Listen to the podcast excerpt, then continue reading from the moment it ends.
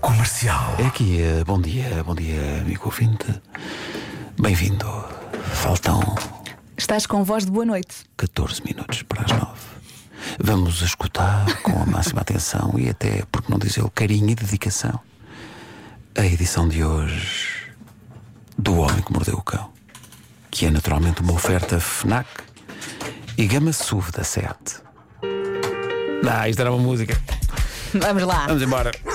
O homem que mordeu o cão traz-te o fim do mundo em cuecas, com histórias marrecas, cabeludas ou carecas. Do nada das por ti a pensar. É? Elecas, elecas, elecas, elecas, elecas.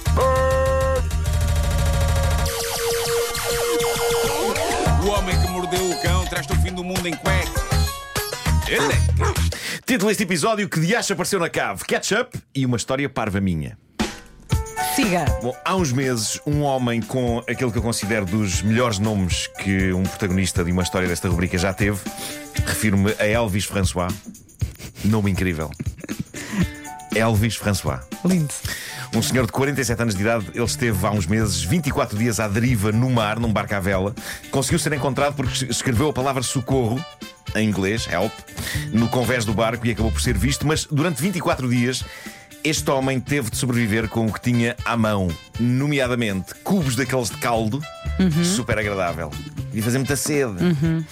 Alho em pó, e, acima de tudo, muito, muito ketchup. O alimento de base da dieta deste homem, perdido no mar durante 24 dias, foi, acima de tudo, ketchup. Era o que ele tinha no barco. Gostas ou não? Gorgle, gorgle, gorgle. Gostas de Assim, ketchup? meio espesso. Gosto, gosto. Por Eu acaso não gosto de gosto ketchup. Gosto, gosto, gosto, gosto. Mas quer dizer, quantos Ah, dias? 24 dias. Exato. Epá. Só a chuchar no ketchup. Se calhar. É. Mas aguentou-se. Ah, Aguentou-se. Eh, a maneira como ele acabou perdido no mar foi inacreditável. Ele estava pacatamente. Lá Nunca está, mais estava fez sólido, pacatamente. mas aguentou-se. Uh, est- estava a fazer reparações no barco quando correntes acabaram a arrastar o barco para o mar alto. Ele perdeu o sinal de rádio para conseguir comunicar com amigos e chegou à conclusão que nada mais lhe restava que não ficar sentado à espera e a comer o que podia. Ketchup, alho em pó e cubos de caldo. Agora, o homem volta às notícias passados estes meses porque uma lendária empresa de ketchup, a Heinz, ficou super comovida com a história do homem e de como ele conseguiu sobreviver à base do produto que eles fabricam. Para eles foi uma incrível publicidade gratuita. Pois. E agora eles querem recompensar o homem que viveu 24 dias a ketchup, oferecendo-lhe toneladas de ketchup para o resto da vida! Não, não. Não. Mas era cómico, era cómico. Estou a imaginar, epá, você realmente, olha, aqui está. E ele, epá, ketchup para o resto da vida. Ele, Enjoei um bocado disso. isso fazem para o raio que os parte. Ah, não, era cómico, mas, mas a história é mais bonita do que isso. Os tipos da, da famosa empresa de ketchup decidiram premiar a dedicação deste homem ao seu produto durante quase um mês, oferecendo-lhe um barco novinho em folha. Oh. Deram-lhe um barco. Espetacular. Mas acho bem também que lhe ofereçam mais ketchup para ele ter no barco, não vão os correntes arrastá-lo outra vez. Pois, exato, Acho que não se perde nada com isso, não se perde nada. Agora, o processo foi giro, eles na empresa não tinham o contacto do homem, não sabiam onde o encontrar, então lançaram uma hashtag Find the Boat Ketchup Guy. Em português, encontrem o gajo do ketchup do barco. E as partilhas foram tantas que, acabaram de facto, por a coisa, encontrar. a dada altura, chegou a Elvis François, que ainda estava inconsolável por ter sido obrigado a deixar a sua embarcação no mar quando foi salvo. Agora tem um barco novinho em folha. Estime o Sr. Elvis! Bom, eu sei que, isto Final vai, feliz. eh, sei que isto vai soar estranho, mas as coisas são o que são e eu vou ter que dizer o que se passa nesta notícia que tenho aqui à minha frente. Um indivíduo chamado John Reyes estava com a família a limpar uma casa em Los É, Angeles. casado com a Catarina Furtado. Era João Reis, claro. este é o John Reyes. Ah, estavam a limpar a casa do sogro de John, Joaquim Furtado. não, não, não. São outras pessoas, são outras pessoas e este sogro tinha falecido. E pronto, estavam a fazer aquela limpeza, não é? Que se faz na- na- na- nas casas. E, e então descobrem uma coisa inacreditável. Ele descobriu na cave da casa do sogro um milhão de pênis. Estou. Pausa para choque. Exato. Tô, tiraste umas palavras da boca. E Tô agora assim. calma, estou a falar de pênis no sentido de moedas, tostões. Pênis. Ah, Ok. seu malandro. Foi só para o choque. Você. Ele descobriu sacos e sacos de bancos cheios de moedas, muitas com 40 ou mais anos, naquilo que é um achado super intrigante, porque de teria ao senhor aqueles sacos de bancos cheios de moedas. Isto era o tipo de coisa que se percebia que ele tivesse em casa se fosse um assaltante do Velho Oeste. Estes sacos só falta terem aquele cifrão impresso cá Sim. fora.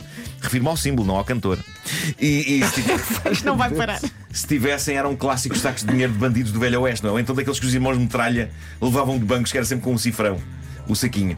Ah, uma análise às moedas confirmou que eh, já não são feitas de zinco, mas sim de cobre, sendo que essa mudança aconteceu na América nos anos 80 e prontamente a família pôs aquele milhão de pênis à venda.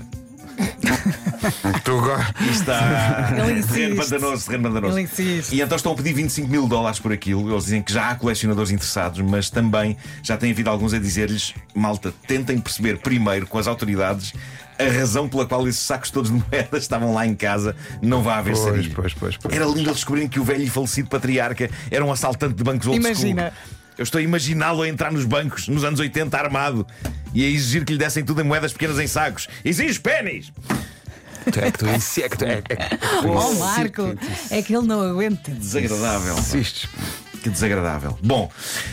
Este fim de semana, queria terminar só com isto. Este fim de semana eu recordei uma história recente que me aconteceu e que eu queria já ter contado nesta rubrica e creio que não cheguei a contar, mas eh, falei com um dos envolvidos na história e estivemos a lembrar-nos deste momento Marco Vintage que aconteceu não há muito tempo, foi há poucos meses. A pessoa em questão é um amigo meu, o Hugo. A profissão dele é é andar a distribuir medicamentos pelas farmácias, mas na verdade e no seu âmago, ele é dos melhores eletricistas que conheço. Só que para ele a eletricidade é um hobby, ele adora aquilo. Eu diria que a relação dele com a eletricidade é um bocado a do Jimi Hendrix com a guitarra. É um mestre, é um mestre daquilo. Bom, é verdade que já foi eletrocutado mil vezes na vida, Então, mas faz parte. mas, não é? mas acho que já ganhou superpoderes. Ossos Já, do já ofício. ganhou. Não desiste. A corrente elétrica já passa através dele e ele está na boa. Eu Já assisti ele a levar choques lá em casa. Solta um palavrãozito, pronto.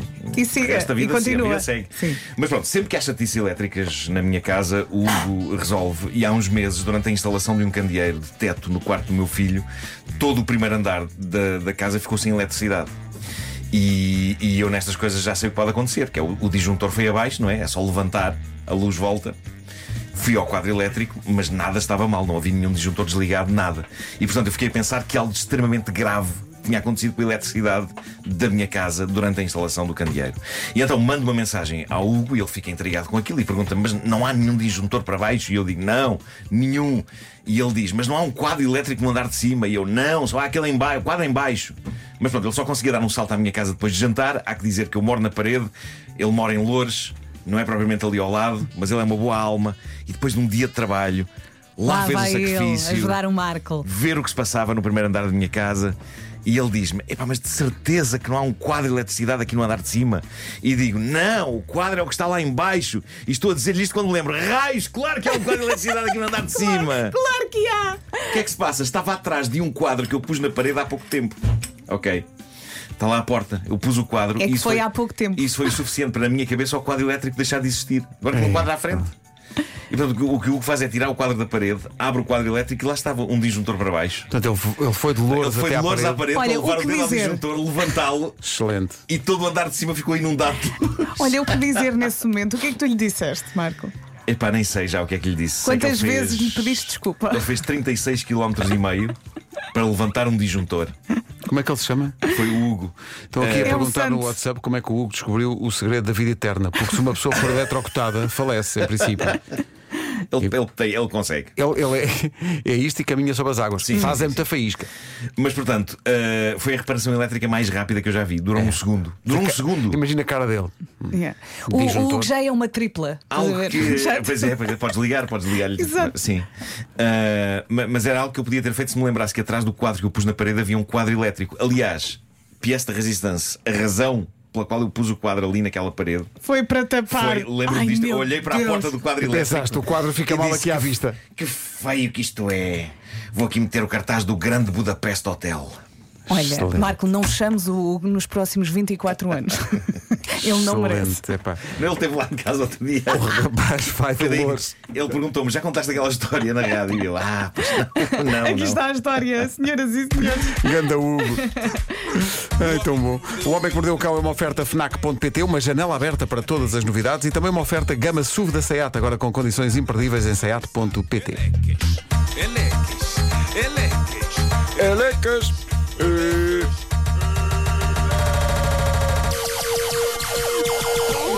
O homem que mordeu o cão traz-te o fim do mundo em cuecas. Elecas.